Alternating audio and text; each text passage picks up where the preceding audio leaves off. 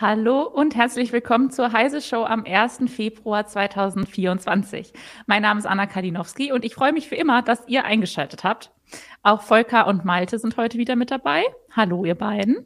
Hallo, Anna. Hallo, du eine. ähm, wir haben heute nicht ein, nicht zwei, sondern drei spannende Tech-News für euch äh, mit dabei. Wir legen los mit der Domain fritz.box, die von Unbekannten gekauft und zur NFT-Website gemacht wurde. Dann geht es um die erste Implantation eines Neuralink-Chips in einen Menschen. Und zum Schluss sprechen wir noch über die Problematik von KI-generierten äh, KI-generierter Pornografie. Da ging vergangene Woche nämlich einiges mit äh, Taylor Swift als Protagonistin viral. Wir haben natürlich auch eine What the Fuck News, einen Nerdgeburtstag und das Quiz für euch vorbereitet. Äh, ich lade unsere Live-Zuschauer natürlich herzlich in unseren Chat ein. Und dann geht's auch schon los mit unserem ersten Thema. Wenn man eine Fritzbox besitzt und im heimischen Netzwerk im Browser, äh, Browser fritz.box eintippt, dann gelangt man auf die Benutzeroberfläche der Fritzbox, wo man einige Einstellungen vornehmen kann. Außerhalb des heimischen Netzwerks ist fritz.box allerdings eine ganz normale Domain, wie zum Beispiel auch heise.de. Bisher war die Domain aber nicht vergeben und nicht erreichbar. Jetzt haben aber Ende Januar Unbekannte die Domain registriert. Zwischenzeitlich gelangte man dann über fritz.box auf eine Webseite für NFTs. Mittlerweile scheint die Webseite aber wieder gelöscht worden zu sein. Also im Moment kriegt man nur eine Fehlermeldung. Äh, bevor wir besprechen, was das für Fritzbox-Nutzer bedeutet, dass diese Domain jetzt registriert ist, würde ich ger gerne erst einmal die Frage in den Raum stellen, warum sich AVM die Domain denn nicht selbst gesichert hat. Werbung. Ihre IT-Landschaft ist hochkomplex, Ihre Anforderungen an IT-Sicherheit sind hoch und eine einfache Migration zu einem Hyperscaler ist nicht ohne weiteres möglich? Die IT-Lösungen von Norris Network bieten die perfekte Grundlage für Ihre Multi-Cloud-Strategie. Nutzen Sie die Vorteile einer maßgeschneiderten Cloud-Lösung und steigern Sie die Agilität und Effizienz Ihres Unternehmens mit der Cloud-Expertise von Norris Network. Besuchen Sie www.noris.de slash multicloud.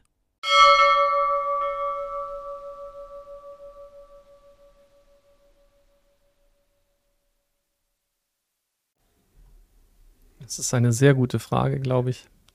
Eine Frage, hat AVM, die man AVM stellen müsste. Genau, hat ja. AVM die eigentlich immer noch nicht, noch nicht beantwortet? Also, es gibt halt ein Zitat von denen, weil Heise Security nachgefragt hat. Ne? Ähm, da hieß es, man sei sich seiner Verantwortung bewusst und beobachte den Vorgang äh, genau. Allerdings haben sie nicht gesagt, welche Schritte sie äh, äh, unternommen haben. Nun ist es allerdings so, man kann es ja nochmal ausprobieren. Du meintest ja eben schon, jetzt ist es wohl nicht mehr der Fall. Vielleicht haben sie dir auch gewinnbringend verkauft. Nee, tatsächlich nicht. Man kriegt jetzt, also ich kriege zumindest ein 404 Not Found. Ähm, das ist natürlich äh, auch nicht das, was man will, weil bisher und ich glaube auch in allen Anleitungen von AVM stand immer drin, der Shortlink, um sich nicht die IP-Adresse merken zu müssen, wer merkt sich schon 192, 168, 178.1 zum Beispiel, wie es bei vielen die Defaults sind, ähm, hat man immer gesagt, ja, fritz.box, total praktisch und dann funktioniert es halt nicht mehr oder man landet sonst wo, eben auf einer NFT-Seite oder wer weiß, was da hätte auch noch sein können. Irgendeine Webseite, die jetzt gezielt vielleicht irgendeinen eine, eine, eine Lücke in der Fritzbox angreifen würde, dann hätte man genau die richtigen Opfer direkt getroffen. Also kann man sehr gut auswählen. Ja, oder einfach eine Phishing-Seite. Also einfach täuschend ja. ähnlich die Fritzbox nachstellen, vielleicht die Modellnummer weglassen und dann die Leute in der Sicherheit wiegen, dass sie da in der Login-Maske sind und siehe da, schon kann man da so ein paar schöne Daten dann abgreifen. Malte, du bist da wirklich, also ich habe das Gefühl, du hast Kriminal, äh, kriminelle was? Energie. kriminelle Energie, genau.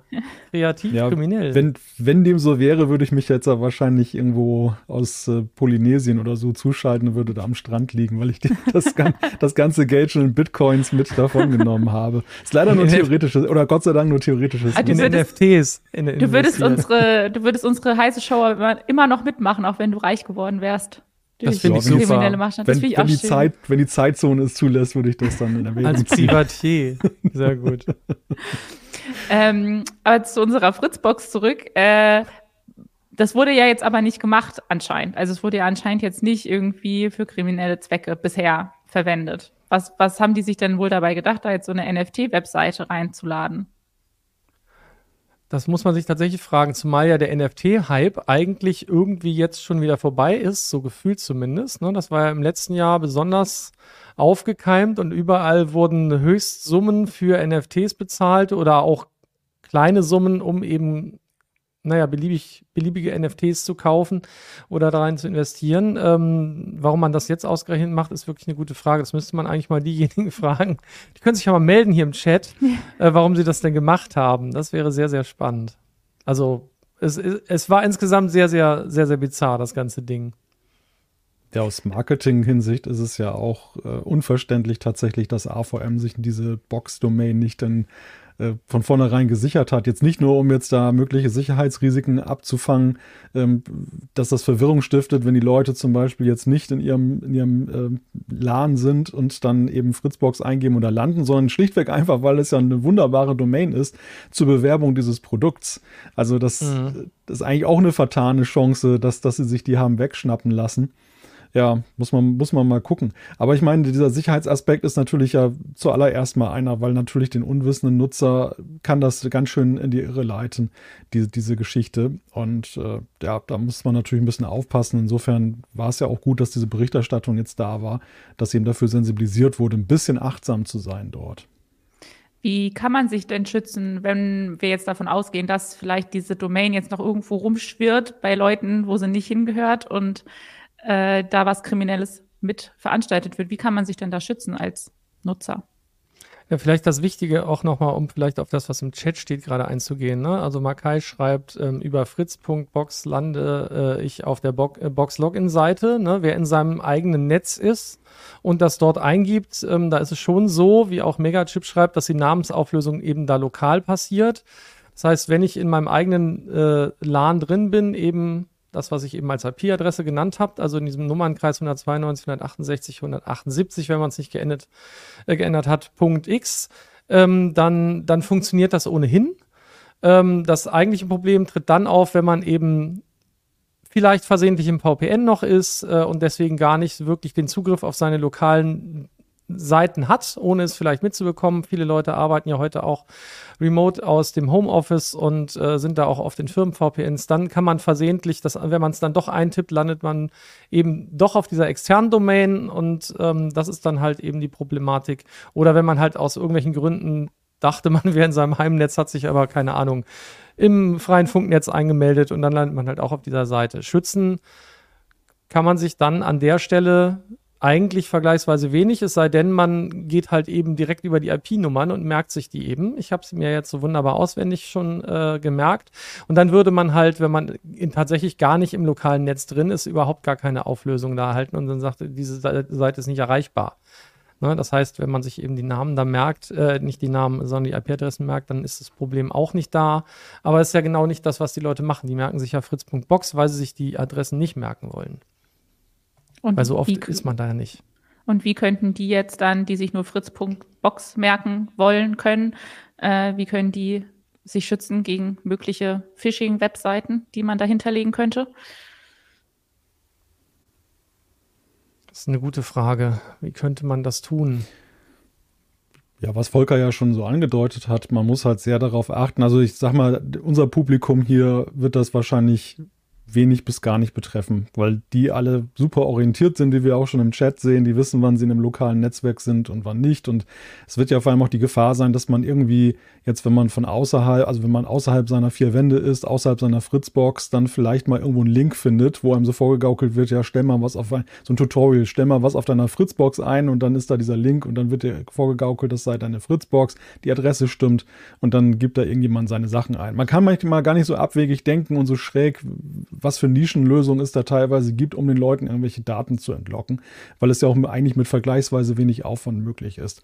Und da ist einfach das wichtig, das Bewusstsein zu haben, dass eben diese Adresse, wenn man sie innerhalb, also hinter seiner Fritzbox aufruft und jetzt nicht ein Pi-Hole zum Beispiel installiert hat als lokalen DNS-Server, da wurde auch schon zu Recht darauf hingewiesen, aber das wären die, das wären die nicht so versierten wahrscheinlich eben gerade nicht haben. Aber dass man genau. halt äh, unterscheiden kann zwischen seinem lokalen Netzwerk und eben, wenn man im freien Netz außerhalb der Fritzbox unterwegs ist und dass dann eben nicht Adresse gleich Adresse ist, sondern dass das eben auch anders aufgelöst werden kann. Also eigentlich so Grundwissen in DNS, wie gesagt, unsere Profis hier, die hier zuhören und zuschauen, die wissen das alle, die sagen, die, die zeigen uns jetzt einen Vogel und sagen, was für ein einfacher Tipp. Aber ich glaube, das kann eben tatsächlich bei der Breite der Nutzer, die es da gibt, die eine Fritzbox haben, durchaus ein Punkt sein.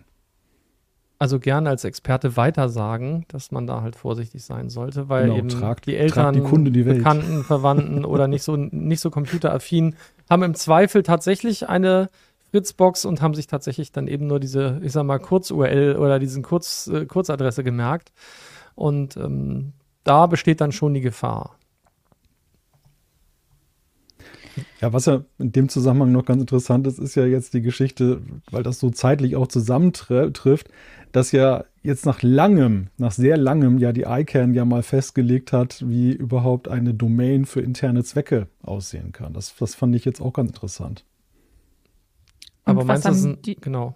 Was haben die festgelegt? Ja, die haben festgelegt, dass jetzt dann die Domain, ich glaube local ist das, ne? Oder nee, internal, internal ist das. Die ist jetzt da festgelegt worden, eben als interne Domain.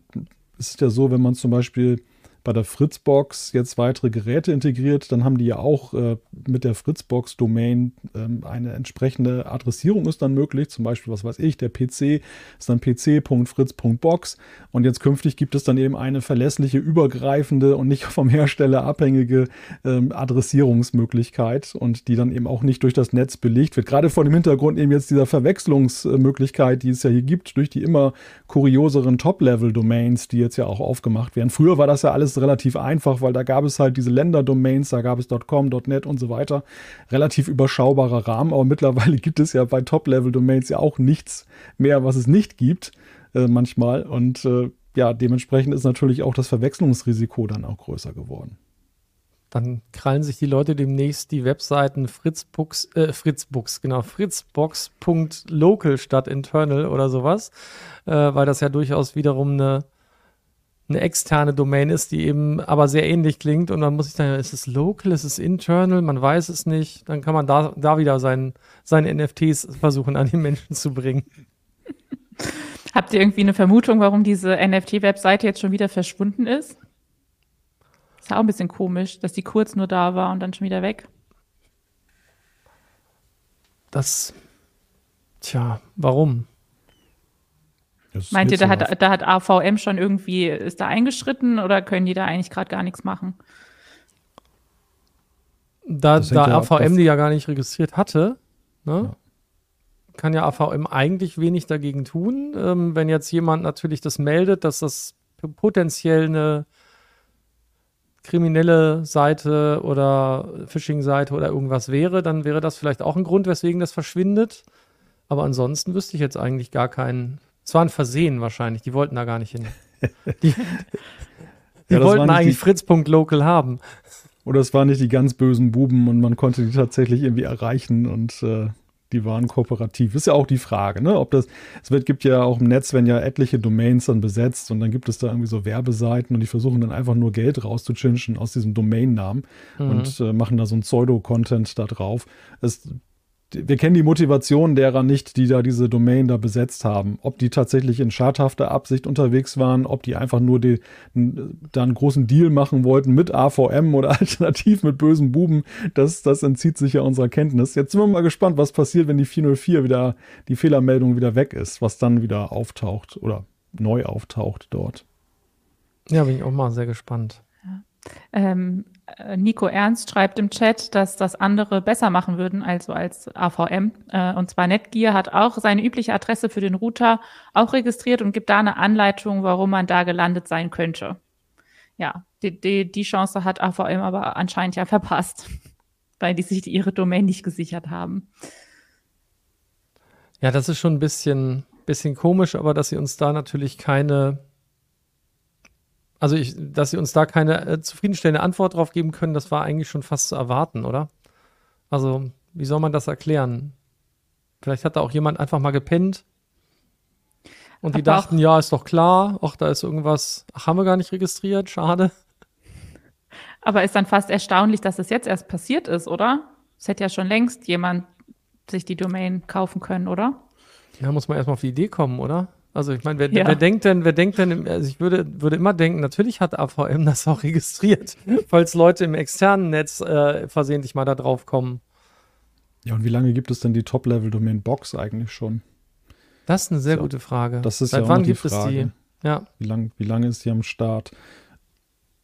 Also vielleicht gab es noch gar nicht so lange die Gelegenheit, da, daraus äh, dann da zu machen. Es wird hier zu Recht darauf hingewiesen, dass natürlich bei richtigen externen Zugängen zur Fritzbox dann ein Benutzername auch vergeben wird und das Passwort mhm. in der Regel ein anderes ist ähm, als eben dann das interne. Also beziehungsweise schließt sich sogar aus, das, das zu nutzen. Das ist ein wichtiger Hinweis. Gleichwohl sind natürlich dann diejenigen, die Daten abgreifen, vermutlich vor allem auch an den externen Daten interessiert und gar nicht mal so sehr an den internen Daten. Und der andere Punkt ist der in Sachen Schutz, da kam auch noch der Hinweis, dass man ja eben auch den na, internen Namen ja auch ändern kann. Also man kann ja diese Fritzbox-Geschichte einfach entschärfen, indem man das dann Doodlebox nennt oder was weiß ich. Ah, ich habe mal gerade ein bisschen rumgegoogelt. Hier steht 11.11.2016. Ich weiß nicht, worauf sich das bezieht, aber ich bin jetzt bei einem ähm, Domain-Anbieter, der sagt .box-Domain. Jetzt gleich wissen wir, warum das äh, so gewesen ist. Also, da hat gar keiner gepennt bei AVM, würde ich mal schätzen. Haben wir das gar nicht, hätten wir gucken können. Ähm, bisher können .box-Domain nicht frei registriert werden. Die Einführung erfolgt voraussichtlich bis Ende 2023. So, das war jetzt vor kurzem. Jetzt kann man sich vorstellen, wenn irgendjemand schelmisch ist und schlau, registriert er die schnell weg, bevor überhaupt AVM in der Lage ist, sie zu registrieren oder die halt haben, die sich vielleicht nicht vorgemerkt, was man wohl tun kann. Ähm, und schon hat man diese Domain registriert, weil sie jetzt halt äh, registrierbar ist, auch frei. Und schon hat man die und AVM noch nicht. Und dann verkauft man sie AVM. Deswegen würde ich vermuten, dass im Hintergrund doch jetzt vielleicht Geld in irgendwie eine Richtung geflossen ist. Ist jetzt nur eine Vermutung, aber stelle ich mal als These in den Raum und ich bin gespannt. Vielleicht antwortet AVM uns irgendwann auch nochmal darauf. Wäre jetzt mal vielleicht die Möglichkeit, könnten ja, falls irgendjemand mit Connections gerade zuhört, der den mal schnell Bescheid stoßen kann an dieser Stelle, dann müssen wir es nicht nochmal separat machen. Sollten wir nochmal nachfragen. Aber das passt ganz gut als Erklärung. Mhm. Das äh, lässt übrigens AVM nicht ganz so im Regen dastehen vielleicht oder das Renommee ein bisschen äh, sinken, sondern äh, da sind vielleicht zeitliche Probleme in den Weg geraten. Und wenn das jetzt erst registrierbar ist, ist auch kein Wunder, dass es jetzt erst passiert. Ja gut, aber wenn man sich die hat vormerken lassen können, hätten sie das ja, ja auch machen Ja, können. ja, das ist sehr korrekt, Anna. da, da war jemand nicht so organisiert. Naja. Äh, ja, wir schauen mal, ob, ob in den nächsten Tagen wieder irgendeine mysteriöse Webseite unter fritz.box auftaucht oder ob das nur ein kleines Intermezzo war. Fritz.cola. Fritz. Fritz. Gibt es Cola nicht als Top-Level-Domain? Aber da hat sie, haben sich bestimmt schon welche draufgesetzt. Aber dann hätte man eine schöne Durchsortierung. Ich wüsste gerne mal, welche, von wem es alles Cola-Sorten gibt. Ich ähm, probiere mich da gerne durch. Andere machen das mit Bier, ich mit Cola. Gibt ja auch Green Cola oder so, ne? Irgendwie. Ja, man muss aber, ja. es gibt auch denn? ganz un unglaublich viele verschiedene wir, wir, wir, nehmen gerne Rezensionsexemplare und machen hier mal den Test. Oh ja. Um Gottes Willen. es gibt auch wirklich ganz schlimme Sorten Cola, also wirklich. Ist doch noch lustiger, wenn es nicht schmeckt für so einen für so einen Test. Ja, das stimmt natürlich. Fällt leider so ein, ein Ticken aus unserem Themengebiet raus. Weiß ich nicht, wenn es um Top-Level-Domains gibt, wenn, wenn Cola als Top-Level-Domain freigegeben wird. Äh, falls es es nicht schon gibt. Nein, ähm, dann wäre das, finde ich, mal angebracht in dem Moment. Okay. Kann Cola Lego auflösen, der große heiße Test. oh nein, also den, was den ist das denn? Dann. Leute, das ist schlimmer als ein Loch in Lego-Stein bohren zu wollen. Nee, Volker, ich glaube, nichts ist schlimmer. Anna, das ist echt nicht nett. Sorry. Nichts ist schlimmer als Löcher. Ja, das stimmt eigentlich, tatsächlich. Aber das, ich finde es irgendwie fieser, sowas langsam auflösen zu lassen. Ja, Wäre schon krass, wenn Cola das könnte. ja, wahrscheinlich, wahrscheinlich, nur entfärben oder so auf Dauer. Keine Ahnung. Möglich. So wie Sonne schafft das ja auch. Ja, ähm, wir sind ein bisschen von unserem AVM Fritzbox-Thema abgekommen und ich würde sagen, wir haben wahrscheinlich auch das meiste jetzt dazu gesagt, was wir dazu sagen können. Deshalb gibt's jetzt unsere erste Rubrik. Die What the Fuck News der Woche. Unsere What the Fuck News der Woche lautet: Bahnkonzern Siemens sucht Admin für Windows 3.11. Heißt es 3.11 oder 1.1? 11. 11, glaube ich. Der Bahnkonzern Siemens sucht in einer Stellenanzeige nach Administratoren für Windows 3.11. Das Betriebssystem ist sage und schreibe 30 Jahre alt und wird schon seit mindestens 15 Jahren nicht mehr von Microsoft unterstützt. Bei der Bahn wird es aber offensichtlich immer noch genutzt. Wer den Job haben will, sollte für eine hochwertige Display-Software sorgen können, deren Schnittstellen zur Fahrzeugsteuerung bzw. Fahrzeuggeleittechnik reibungslos funktionieren. Und weiter heißt es in der Stellenanzeige, auf dem Führerstand-Displaysystem der Hochgeschwindigkeits- und Regionalzüge werden dem Fahrer die wichtigsten technischen Daten in Echtheit, Echtzeit angezeigt. Im Rahmen des Projekts gilt es, das Altsystem zu pflegen und Treiber zu aktualisieren. Das könnte allerdings ein bisschen schwierig werden, weil die Anbieter normaler Produkte normalerweise jetzt keine Treiber mehr für so alte Systeme haben. Ähm, ja? Ich lege Wert auf die Feststellung, dass Windows 3.11 kein Betriebssystem ist, sondern ein Programm. Oh. Du meinst, weil es nur ein Aufsatz gewesen ist ja, für DOS? genau, weil da drunter DOS läuft. Ja, ja, ja, Das, war, das war ja, also dann mit Windows 95 änderte sich das ja erst, dass dann eben daraus ein richtiges Betriebssystem wurde. Oder kann, kann man das schon als solches werten oder war das auch noch irgendwie ein verkapptes DOS? Windows 95? Ja. Das, hm, warte mal. War das, war, war das erst das, mit dem, war das, das erst mit dem NT-Kernel dann später ein richtiges Betriebssystem? Das ist vielleicht so eine Definitionsfrage, aber ich würde sagen, so für mich nach meinem. finde ich. Nach mehr. Windows, Windows, es gab für Windows NT, äh, äh, es gab ja noch vor Windows 2000 gab es ja NT 3.5 und NT, wie viel? Die hatten auch schon einen anderen Kernel. Das war auf jeden Fall, also es war ja ein echtes Multitasking-Betriebssystem und das andere war ja, ja so ein bisschen naja, Windows ME, Lauf, oh Gott, oh Gott. Leute, was haben wir, ja, was hast du, Malte, was hast du mit dieser Anmerkung angestellt? Was soll denn das jetzt? Wir ich sind ein Nerd-Podcast hier, das darf doch Ja, das werden. ist richtig. Es darf jetzt abnörden. Aber ich habe jetzt sonst auch noch ein paar andere Sachen noch dazu zu sagen. Kann ja, ja nochmal wegkommen von der Diskussion. also vielleicht auch wegen dieser komischen Formulierung mit den Treibern, ähm, wurde die Stellenausschreibung auch schon wieder von den entsprechenden Bewerbungsportalen runtergenommen. Siemens hat aber gegenüber Heise Online bestätigt, dass diese Stellenausschreibung tatsächlich echt ist. Und da Züge und die Bahninfrastruktur eine Lebenszeit von 30 Jahren und mehr haben, kämen eben auch noch entsprechende Altsysteme zum Einsatz. Bei neu entwickelten Produkten komme laut Siemens aber selbstverständlich hochmoderne, teils KI-basierte äh, Softwaresysteme zum Einsatz. Da ja, haben sie nochmal drauf Wert gelegt.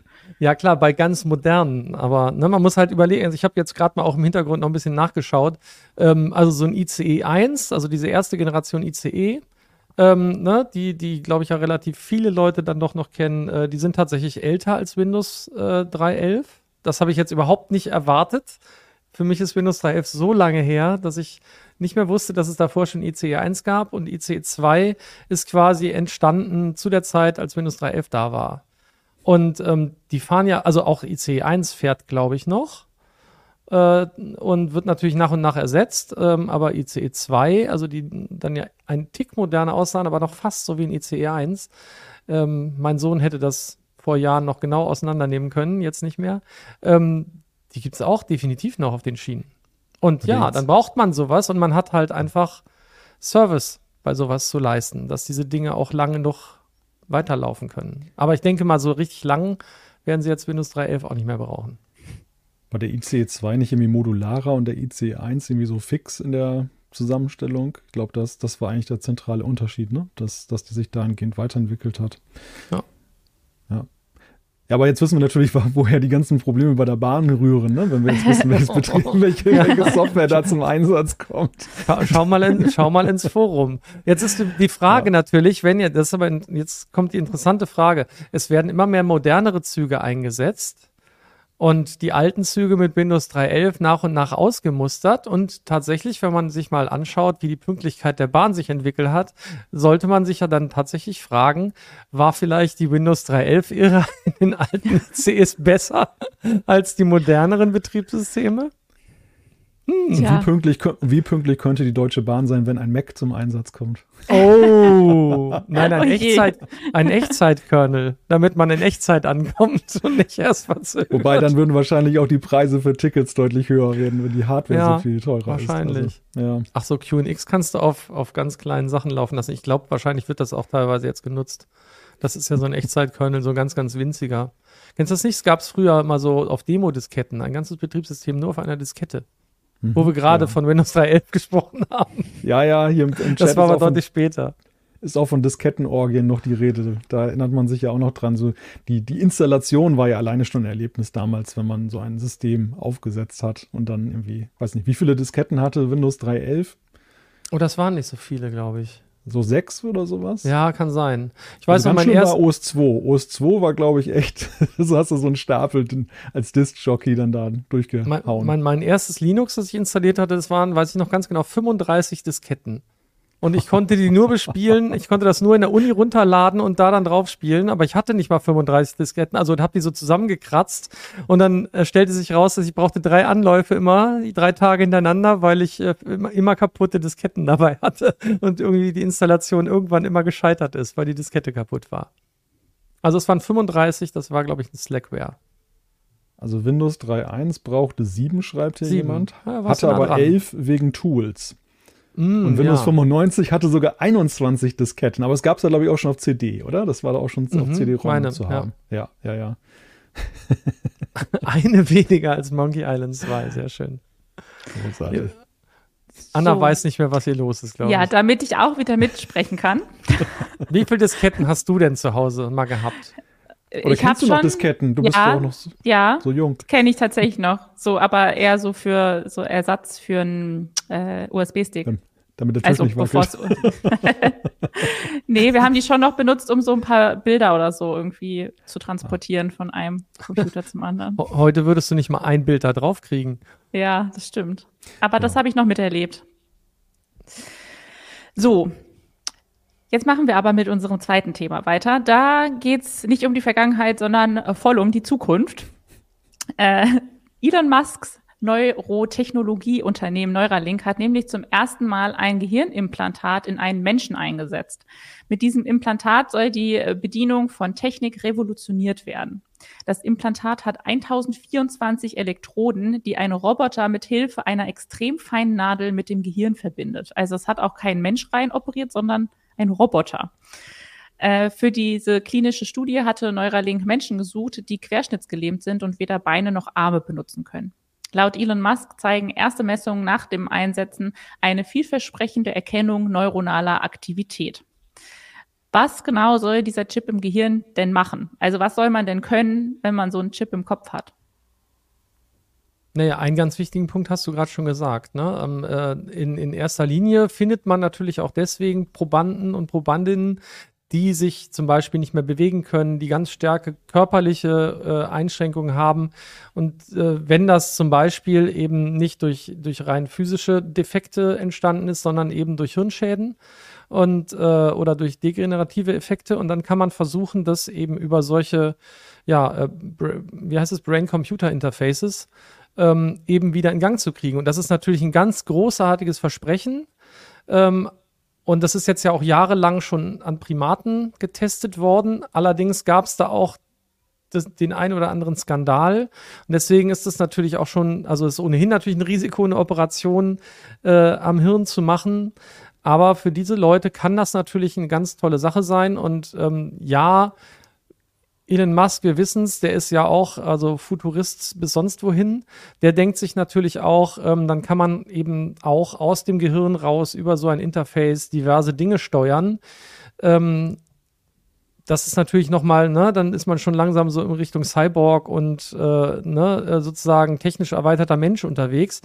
Das ist, glaube ich, so seine Zukunftsvision, aber natürlich kann das unglaublich vielen Menschen auch helfen, wenn es denn funktioniert. Aber das ist natürlich so eine ethische Frage, wie weit gehe ich denn eigentlich und wen finde ich denn, der das macht? Und es war natürlich auch sehr, sehr viel Vorarbeit nötig, damit es überhaupt zugelassen wird, dass es am Menschen ausprobiert wird.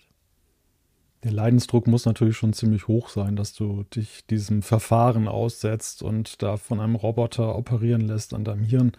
Also ich denke mal, das ist aber glücklicherweise auch dann die, die Beschränkung gegenwärtig, dass es eben für eine größere Zahl von Menschen und, und solche, die jetzt keinen besonderen Grund haben, das haben zu wollen, dann noch abschreckend wirkt. Weil ansonsten führen wir natürlich ganz andere Debatten. Dann sprechen wir ja ganz schnell über ja, so, so ein wenig so, wie wir über die KI-Fragen in, in den letzten Monaten debattiert haben. Wie verändert das die Gesellschaft? Ähm, unser Privatsphäre-Begriff zum Beispiel, wenn es jetzt eine direkte Andockung an das Gehirn gibt und du dann ja Signale auslesen kannst, die, was weiß ich, für Rückschlüsse zulassen. Also das, das ist ja richtig Science Fiction, das Ganze.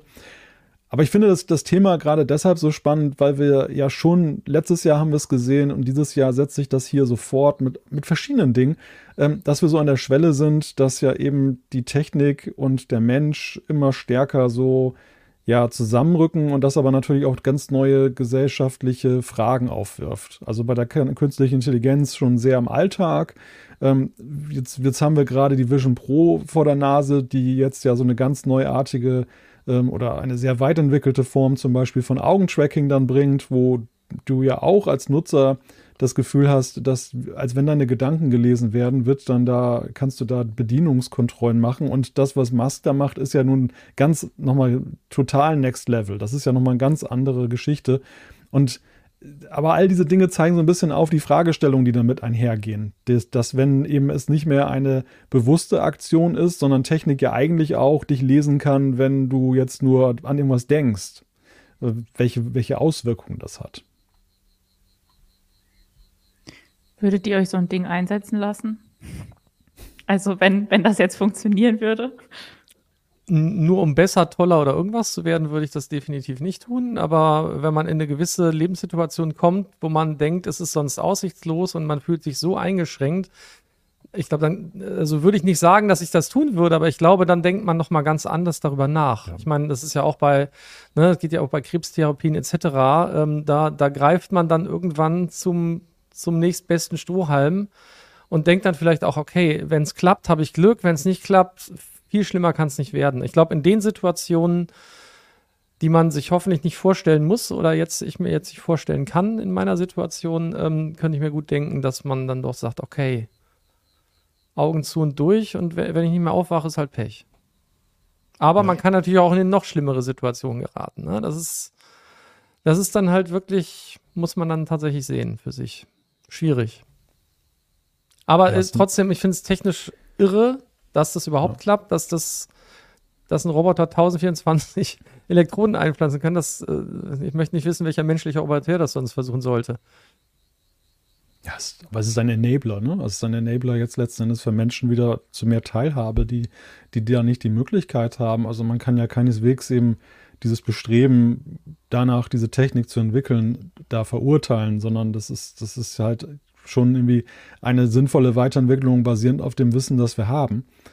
Aber ja, aber gleichzeitig machen wir da eben auch, äh, machen wir da auch bestimmte neue Themen auf mit, mit, solchen, mit solchen Sachen, die, und es wird sicherlich jemanden geben, der keinen guten Grund hat, aber einfach nur diese Technik haben möchte, der vielleicht, wenn das dann tatsächlich mal frei verfügbar, also was heißt frei, aber in einem einen Zugang ermöglichen sollte, der jetzt nicht einen besonderen Grund, äh, eines besonderen Grundes oder einer Einschätzung eines externen Experten bedarf, dass das jemand an sich machen lässt. Also das ist dann, glaube ich, dann auch, äh, geht das sehr schnell, dass der erste Multimillionär oder Multimilliardär dann meint, er müsste jetzt auch so ein Gehirninterface mal haben, weil er vielleicht damit noch schlagkräftiger Geld verdienen kann oder einfach das fancy findet.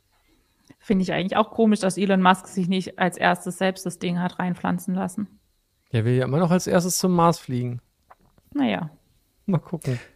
Ja. ja gut, ich meine, mein Musk, so, so exzentrisch er ist, ne, aber er ist, er ist ja einer, der ja in vielerlei Hinsicht ähm, als Name immer wieder auftaucht, wenn es ja äh, um Zukunftstechnologien geht und, und äh, einfach Dinge ausprobiert. Volker hat es ja auch schon aufgezeigt. Also diese, diese Investments, die er da tätigt, da ist er ja ja, sag mal, das entspringt nicht unbedingt jetzt seinem Wesen, wie er sich auf äh, X dann manchmal so zeigt, ne? Dann, dann, da ist er einfach halt auch der gnadenlose Futurist, der einfach Lust hat, diese Dinge dann äh, zu unterstützen und zu gucken, was dabei rauskommt. Nicht ohne Grund ist er ja auch in dieser KI-Bewegung ein Name, der, der dann ja verschiedentlich da schon in Erscheinung getreten ist und sehr frühzeitig in Erscheinung getreten ist.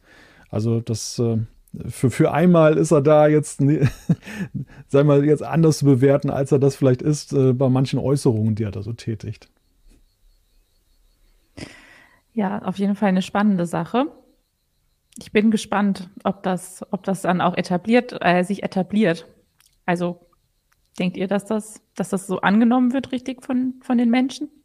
Oder ist man dann da doch irgendwie so ein bisschen wenn du danach wieder, komisch. angenommen, du könntest danach wieder laufen oder wieder sprechen und wenn du es vorher nicht mehr kannst, weil du durch einen Unfall oder durch irgendeine andere Erkrankung das verloren hast, diese Möglichkeit. Ich glaube, bei den Menschen wird das, wird das Anklang finden und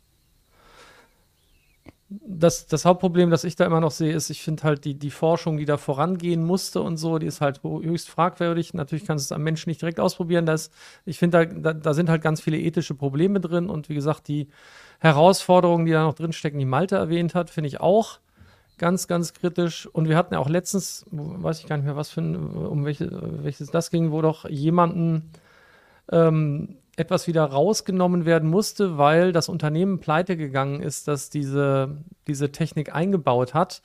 Ähm, und da ging es, glaube ich, auch, ging es da um Sehvermögen? Ich weiß es gar nicht mehr. Ein, ich glaube, da ging es um, war das nicht ein, Chip, der, der dabei half, wieder einer Frau zu sehen?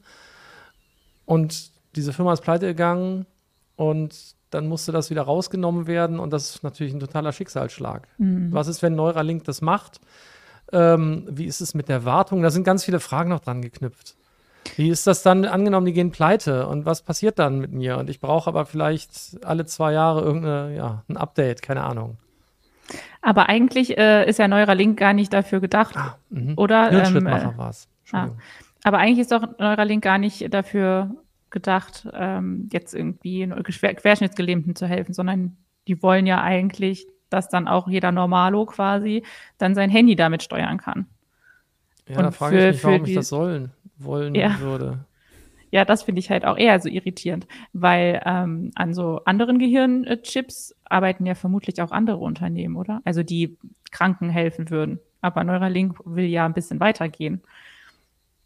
Ich, wie gesagt, ich glaube, ähm, Akzeptanz findet man bei den Leuten, die das dringend brauchen. Ähm, ich bin gespannt, ähm, wie weit das gehen muss. Da muss, glaube ich, dann tatsächlich Elon Musk vorangehen und zeigen, wie toll das ist, was er damit denn alles an großartigen Zusatzleistungen hat oder ob er seine Gehirnkapazität erweitert oder seine politische Gesinnung damit beeinflussen kann, keine Ahnung. Ähm, aber da muss man halt, muss man halt echt mal schauen. Da, da müsste schon einer sowas tun, bevor irgendwie Leute wahrscheinlich hinterherlaufen. Oder es sind halt irgendwelche, naja, absoluten Futuristen, die denken, das muss sein. Oder es gibt ja auch Leute, die halten sich für was Besonderes. Vielleicht können sie sich dadurch noch besonderer machen, aber ich glaube, man braucht auch ein bisschen Kleingeld, um das Ganze äh, in die Wege leiten zu lassen. Vermutlich. Lieber setze ich mir eine Vision Pro auf die Nase. Ich glaube, das ist, das ist schon Zukunft genug in den nächsten Wochen. ja, über die werden wir in nächster Zeit vermutlich auch noch ein bisschen mehr hören. Ähm, ja, mal und gucken. Sehen, vor allem. Und sehen. Oh, du, du kriegst die bestimmt sofort, oder? Ich? Nein, nein, nein. nein. Nein, Malte. Schade. Ich hatte die ja schon auf, das reicht doch. Ja, stimmt mal. ja. Du warst ja eh der allererste hier. so, ich gucke noch einmal hier schnell ein bisschen den, den Chat. Jack Martin sagt zum Beispiel, Akzeptanz wird es auch bei gesunden, abenteuerlustigen Technophilen geben. Ja, ja, die halt das genötige Kleingeld haben.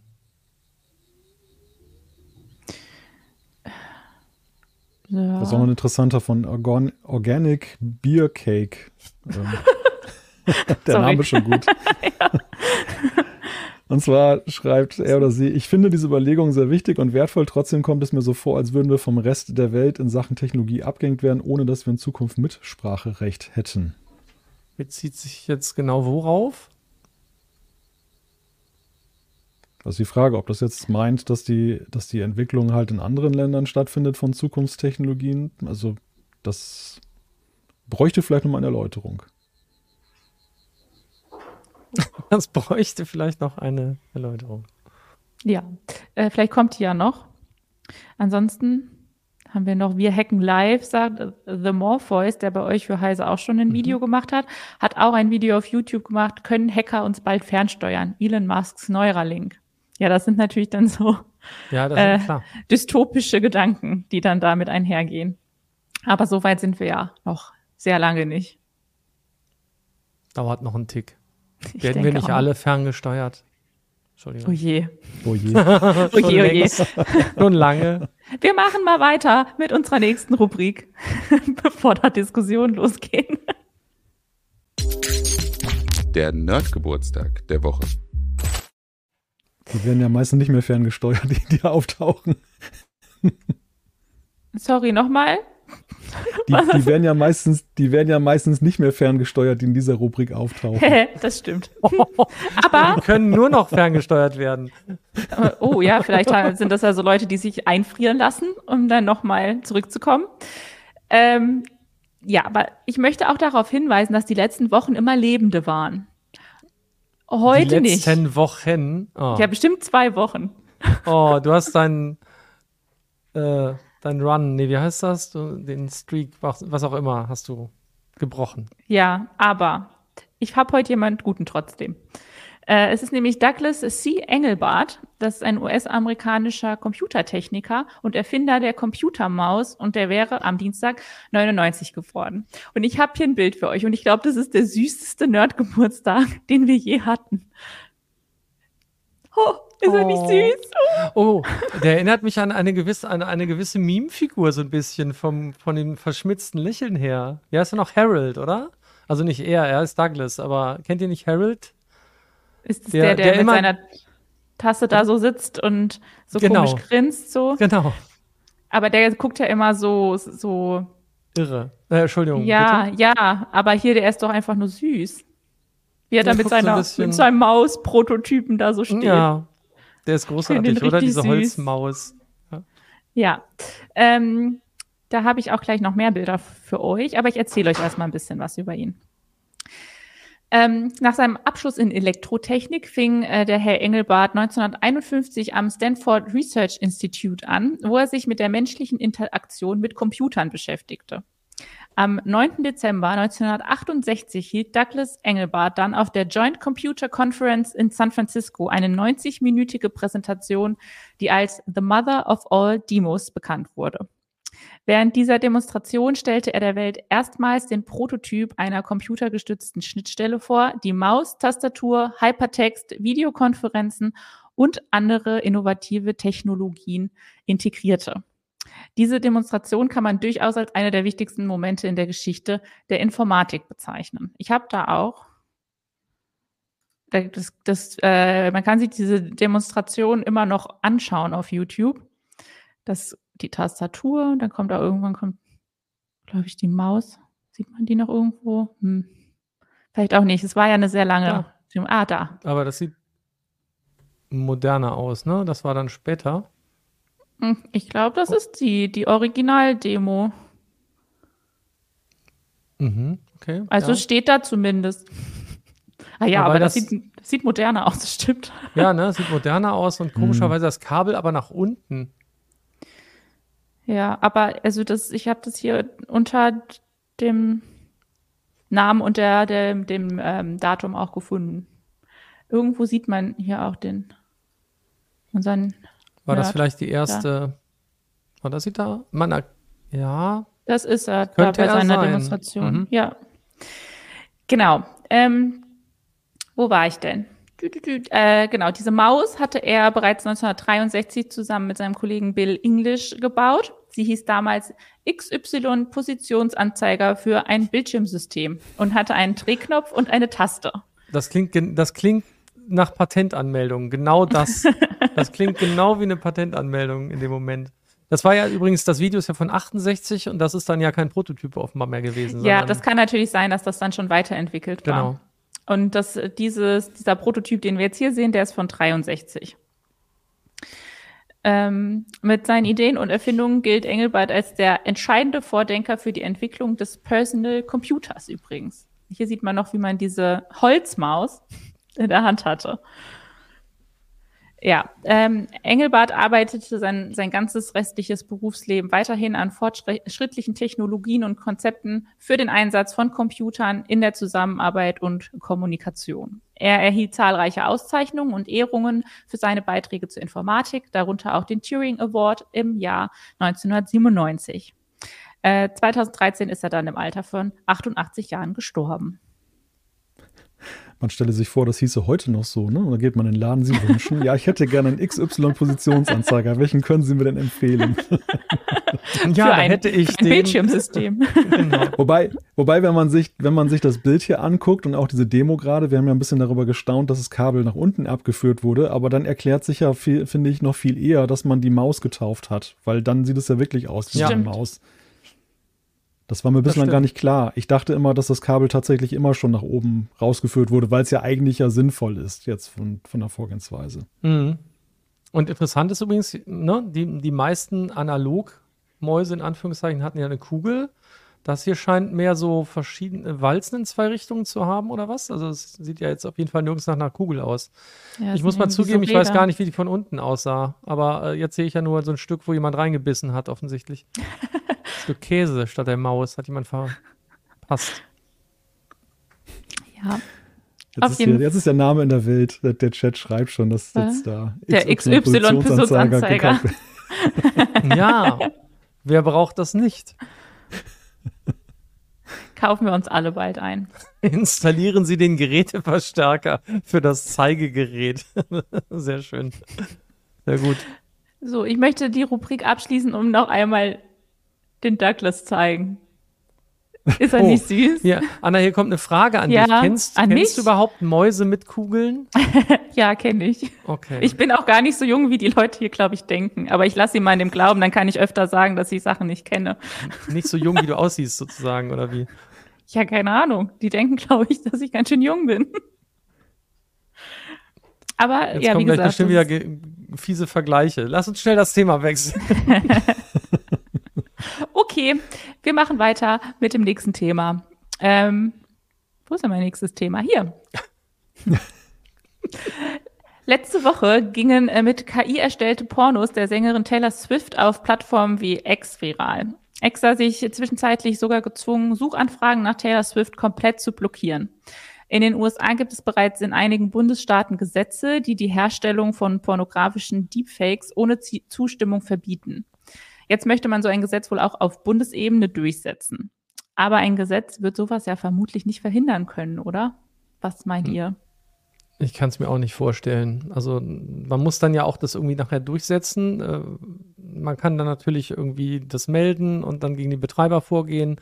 Aber ob man das damit in den Griff bekommt, weiß ich tatsächlich nicht. Und interessanterweise ist das Thema jetzt ja auch überhaupt nicht wirklich neu. Ne? Also es gibt ja diese seit, also im Prinzip gab es das mit Fotos äh, etc. ja schon deutlich bevor es überhaupt diese Möglichkeit zu Deepfakes oder Deepfake-Videos gegeben hat. Ähm, und dass das jetzt gerade so hochkocht, ist ja nur, weil ähm, es eben jetzt gerade Taylor Swift getroffen hat. Ähm, während, während halt, wie gesagt, sich andere Prominente etc. ja schon längst äh, an der Stelle das Problem haben. Also das ist ja überhaupt nicht neu, es ist halt jetzt nur einmal komplett durch die Decke gegangen, aber es, dann ist halt interessant, wenn, wenn man dann äh, Leute in dem Bekanntheitsgrad jetzt dann doch hat, ähm, nachdem sie auch letztes Jahr wahnsinnig für Furore ge gesorgt hat und jetzt übrigens auch im US-Präsidentschaftswahlkampf irgendwie anscheinend eine Rolle zu, spielt, äh, zu spielen droht, ähm, muss man halt auch sagen, okay, dann ist das kein Wunder und wenn sie betroffen ist, dann passieren halt andere Dinge. Also wie gesagt, bis hin zu der Möglichkeit, dass man mal die Suchfunktion blockiert. Generell ist das halt alles, alles ganz, ganz hoch fragwürdig und wie, wie heißt es so schön ohne Zustimmung? Wer lässt denn bitte von sich mit Zustimmung Deepfakes machen? Ja, ja, das ist ein guter Einwand. Das, das ist dann wieder so die sehr juristische Sichtweise auf das Thema, die jetzt da präzise auf jedes Detail achtet. Aber eigentlich ist es eine Selbstverständlichkeit, dass ja keiner eigentlich Deepfakes von sich haben möchte. Bestenfalls jetzt, sag ich mal, im komödiantischen Stile vielleicht toleriert. Ne? Also das mhm. aber, aber eben ja auch wahrscheinlich nicht herbeisehend.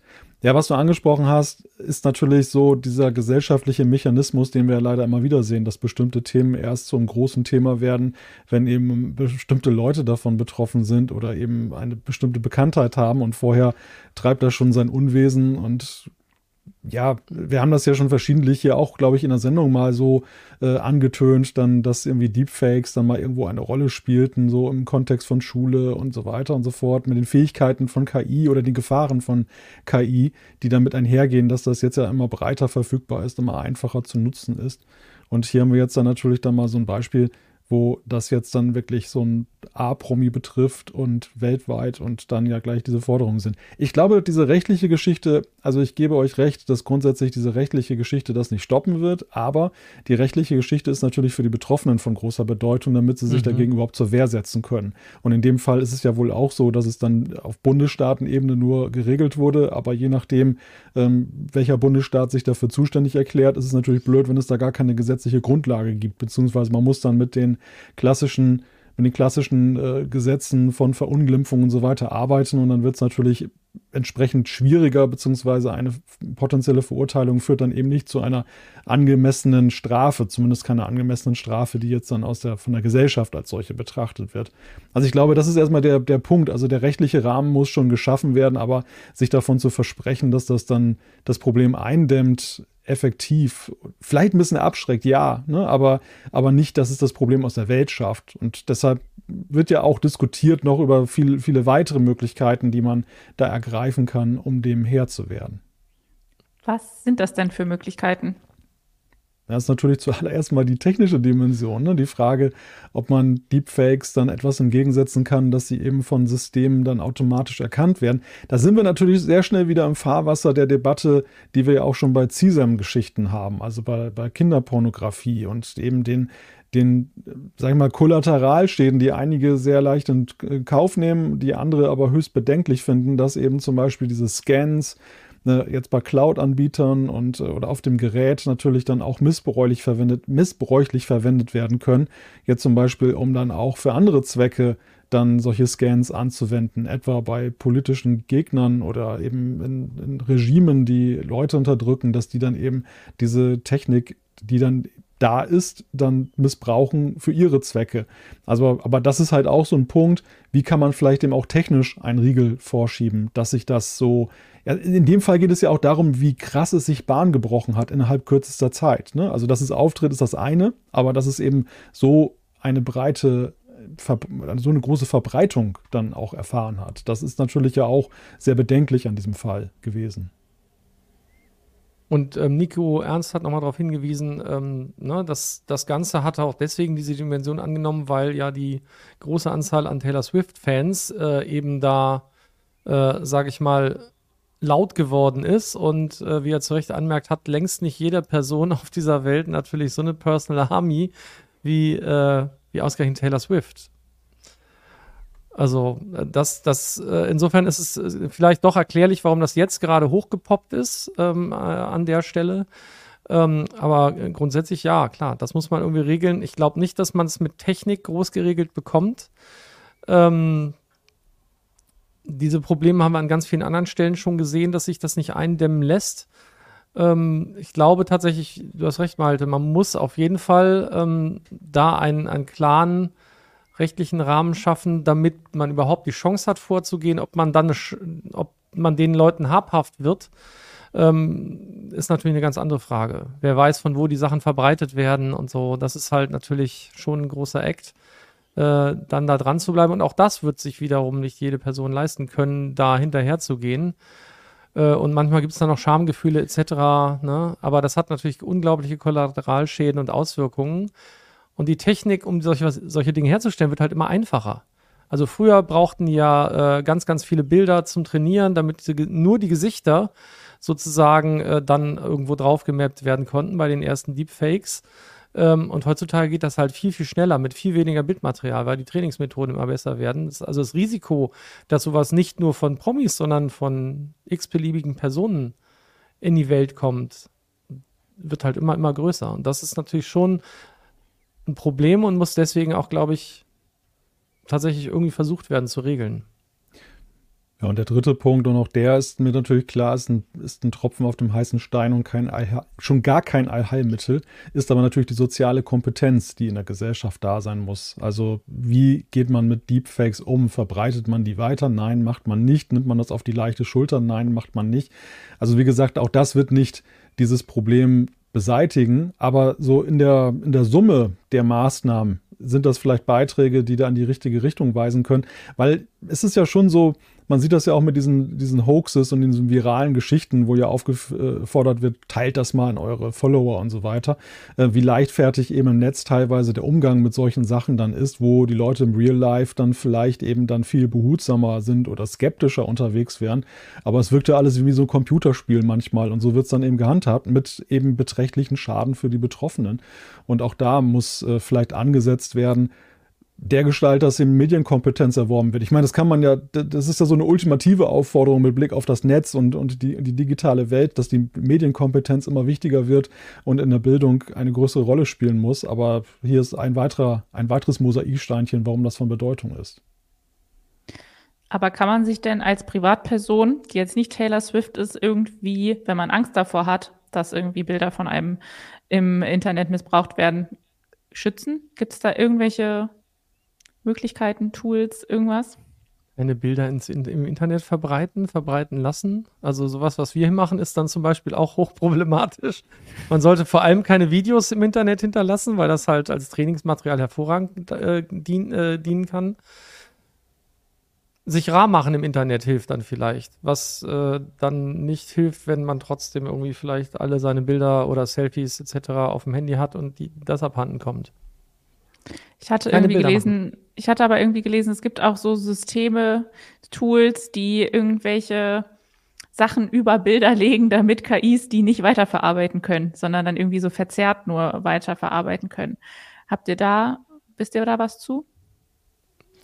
Also es, es gibt tatsächlich Tools, die ja jetzt auch ähm, insbesondere gegen KI eingesetzt werden sollen. Äh, die vergiften sozusagen das Material für KIs ähm, um eben Urheberrecht durchsetzen zu können oder verhindern zu können, dass die Daten trainiert werden. Die, das Hauptproblem an der Stelle ist, fürchte ich, dass es ein Katz-und-Maus-Spiel ist.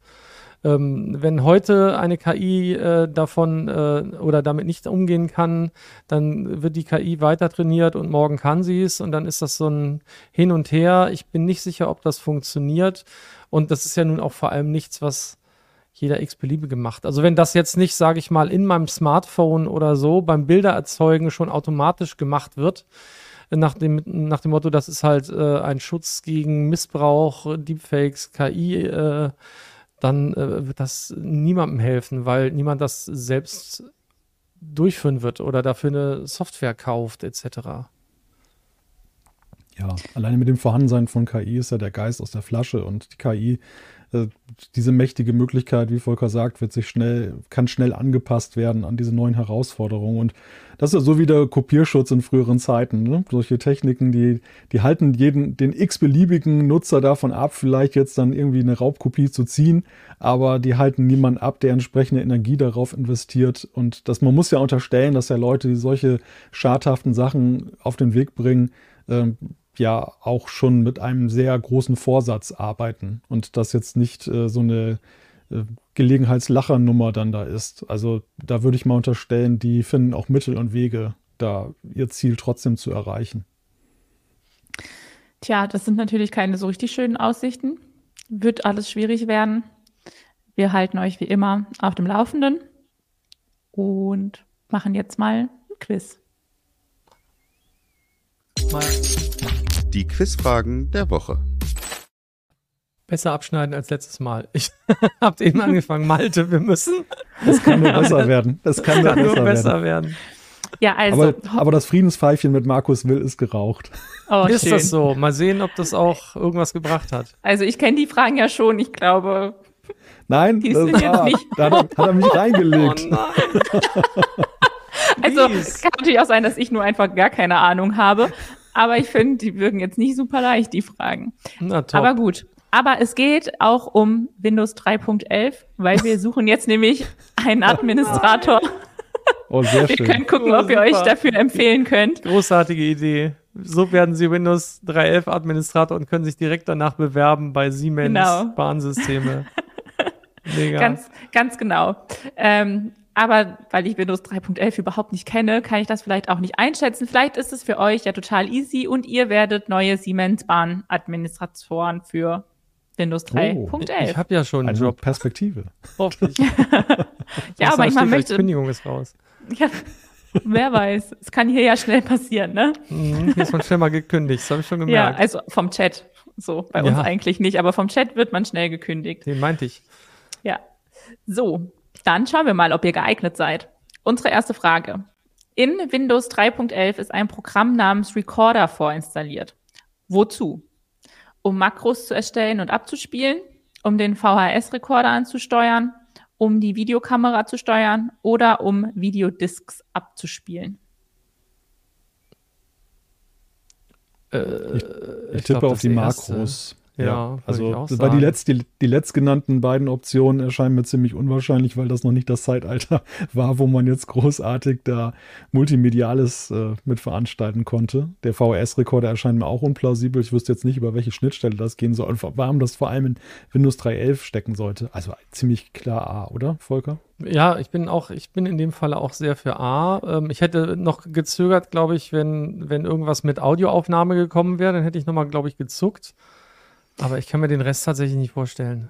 Markus hat mir auch ein, ein Bild mit den Icons mitgeschickt. Das kann Oh ja. ich euch einmal zeigen. Oh ja. Das ist Also doch hier der ist der Videorekorder. Recorder und dann gibt es auch noch einen Sound-Recorder, aber es geht um den Recorder. Ach guck, ja, dann ist es doch der Video, die Videosteuerung. Also ich Krass. will euch jetzt nicht, nicht verwirren, ich wollte es euch nur mal zeigen. Aber ja, Also ich ich bleibe trotzdem schon- bei den, bei den ja. Makros, weil ich, ich, ich glaube, das hat damals hat man einfach Icons auch dann so pragmatisch genommen und nicht unbedingt immer Sinn. ich, ja, ja, aber das ist tatsächlich völlig irre, das Bild, ne? Also stimmt, Soundrecorder, klar, also ich glaube auch, nee, das kann eigentlich nur für Makros sein. Ich wüsste nicht, Okay. dass es die Steuerung schon gegeben hätte. Also beide legen sich auf A fest, um Makros zu erstellen und abzuspielen. Und die Antwort ist richtig. Ah, Ah. Du wolltest uns so verwirren. Das ist halt hier die, die, die Günther Jauch-Taktik. Guck, jetzt können wir schon Feierabend Seid ihr haben seid ihr letzte Woche sicher? schon getoppt. Super. Tschüss, Anna. Du musst den Rest beantworten und wirst dann Windows genau. 3S Admin. Ist okay für mich, ich kenne die Antworten ja schon. Ach so. Okay, Ah, das ist natürlich mau. Ja. Also der Recorder war ein Programm, Mhm. um Makros zu erstellen und abzuspielen. Man konnte mit ihm Tasten- und Maussequenzen aufnehmen und als Makro abspielen. Ab Windows 95 war das kleine Tool aber schon wieder Geschichte. Gab's nur ganz kurz. Dafür gab es dann die Videokamerasteuerung. Schon gut. Da kommt, da kommt so richtig Nostalgiestimmung auf. Ich hatte damals ein Spiel, das war so ein Shareware-Spiel. Windtrack hieß das. Kennt das jemand? Also Das sagt, wahrscheinlich nicht. der Name sagt mir irgendwie was. Aber was konntest machte du- man da? Da konntest du die, die Enterprise D, konntest du da irgendwie. Ah. Ja, ach, Also Steu- wie T-R-E. Ja, okay, ja, ja, doch, Also- doch. Oh Gott. Ja, ja, ich erinnere das- mich. Da warst du, hattest du mal so Konfliktsituationen, glaube ich, mit, mit anderen äh, Spezies und konntest auch auf roten Alarm gehen und so weiter. Das fand ich sehr cool. Anna Ja, guckt völlig super- überstört. Super cool. Ja, ja. Super cool. cool, man. Ach, das ist auch schon länger her. Oh je, Kenn der. Almöhi. Der Almö, genau. Okay, Frage zwei. Ein Windows-Entwickler kommentiert zum Ende des äh, Windows 3.11 als Embedded-Lizenz. Nein, ich mache keine Witze. Anscheinend hat Microsoft dieses Betriebssystem immer noch in den eingebetteten Systemen verkauft. Wann wurde denn der Verkauf von 3.11 erst eingestellt? Ende Oh. 2010, Ende 99, Ende 2008 oder Ende 2012? Warte, wir Ich hatten noch. Entschuldigung. Ja, Ja. ich wollte an unseren, ich wollte schon mal vorwarnen, dass ich, nee, ich habe keinen Screenshot. Ich wollte vorwarnen, dass ich, glaube ich, die falsche Antwort durchgegeben habe. Äh, da wird gleich die falsche Antwort stehen. Ich sage euch dann, was richtig stimmt. Ah, oh, wie fies. Aber ist ja wahrscheinlich auch egal. Wir freuen uns Ist dann, egal weil es dann die Raten. falsche richtig ist. Ah, nee, die ich richtig sag's falsche ist. euch. Ich sag's Jetzt bin euch. ich endgültig verwirrt. Sorry. Ja. Also, 2010, 1999, 2008 oder 2012? Wie, wie lang hält denn, wie lang ist denn dann immer, wie lang ist das normalerweise, wenn man, wenn man, ich glaube Windows 3.11, wann, wann kam das jetzt? 19, was haben wir gesagt? 94? Nee. Kann das sein? Ja, 94. 95. Ja, 94 und wie viele Jahre haben die Ja. denn immer so? fu- 94. 15? Wie lange, nee, wie lange haben denn die wohl früher das gemacht? Und dann noch als Embedded. Ist ja irre. Wer macht denn sowas?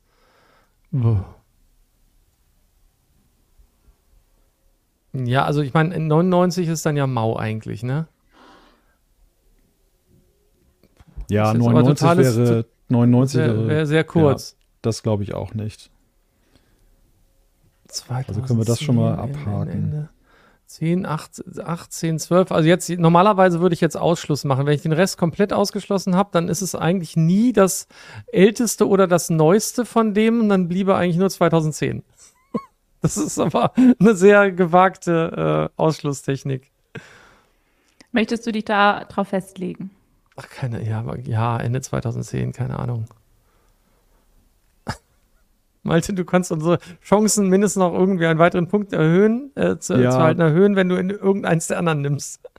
Ich, ich nehme mal die absurdeste Antwort und das ist ja dann Ende 2012, weil das äh, darauf zielt die Frage ja vielleicht ab. Dass es dann Ja, so das kann auch ist. sein. Das kann auch sein. Ja. Aber, aber jetzt auch eigentlich nur, um jetzt dann die, die Trefferfläche zu erhöhen, dann, dass wir richtig liegen.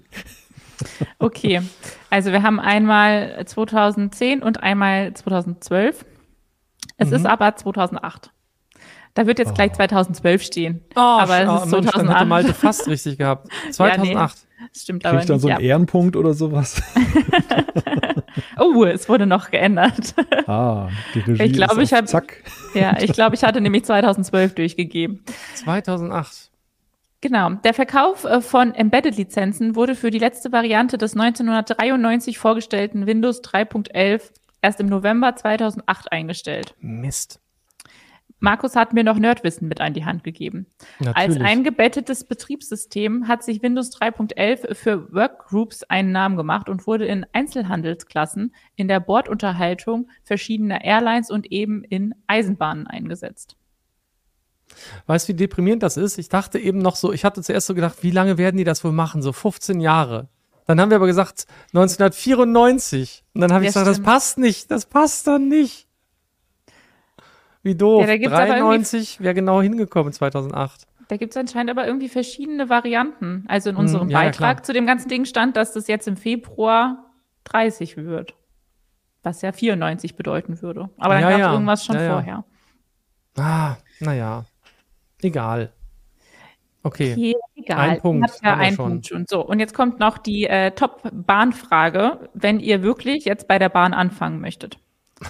Nämlich, wozu, Wie ist die dient, Spurbreite? wozu dient in der Lok die Sicherheitsfahrschaltung? Ja, das ist einfach. Echt? Ja. Okay. Äh, A, Verschleißanzeige der Zugbremssysteme. Mhm. B, Überwachung der Einsatzfähigkeit des Lokführers. Hm. Okay. Ich lese trotzdem nochmal die anderen Antworten vor. Äh, C wäre Geschwindigkeitsbegrenzungen über Brücken Mhm. oder D Rückmeldung des Fahrdienstleisters an den Lokführer. Das ist die Nee, SIFA. das Okay. Da ruft dann, der ruft die Lok dann mal SIFA, SIFA, wenn man nicht da mal ständig draufdrückt, dieser Fußschalter, dass man nicht einpennt. Warum weißt du das? Ihr wisst das. Warum? Ich habe tatsächlich mal in Fulda an einem ICE-Simulator durfte ich mal mitfahren da oder am Steuer sitzen. Also Musst der, über einen Knopf drücken. ja, ja, genau. Das vergisst man dann schnell und irgendwie war dann die Zwangsbremsung dann auch schon nach, nach drei Minuten dann geschaltet. Ups. ja. Ja, ja, B. ja gut, dann äh, B. ist jetzt ja nicht so äh, spannend. Das ist richtig. Aber Mar Markus hat dann doch das Friedenspfeifchen Okay, uns geraucht. gut. Aber wir hätten, guck mal, hätten wir das eine richtig gehabt, hätten wir uns sofort bewerben können. ja. ja. Mist. Ich, Markus hat mir auch noch ein Video zugeschickt hier mit, ähm, wie das funktioniert. Also, ja, da, da, da sieht man dann, wie der da immer Erst mal irgendwie. daneben gegriffen. Zu viel Intus. Genau, ich kann euch noch hier ein bisschen was dazu erzählen. Der Aha. sogenannte Sicherheitsfahrschaltungstaster überwacht die Einsatzfähigkeit des Lokführers, indem der in bestimmten Abständen einen Schalter, Hebel oder Pedal bewusst betätigen oder unterbrechen muss. Mhm.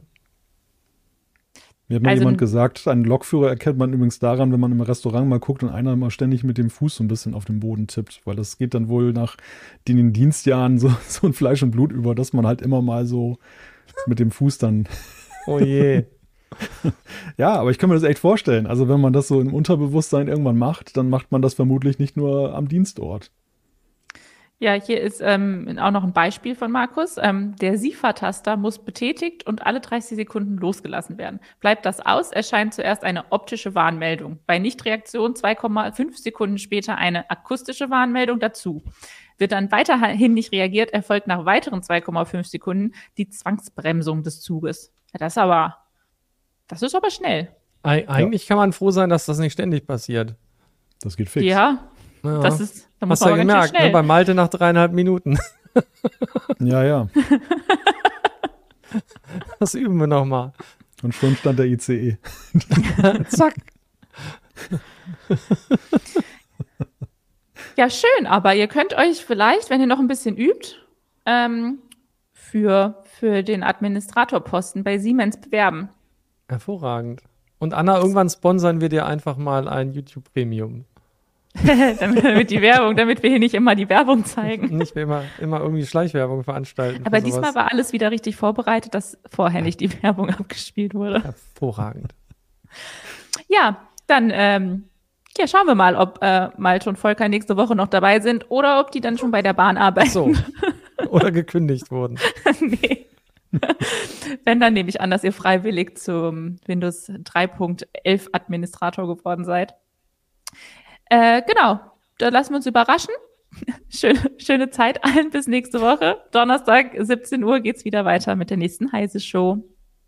Tschüssi. Bis dann. Tschüss.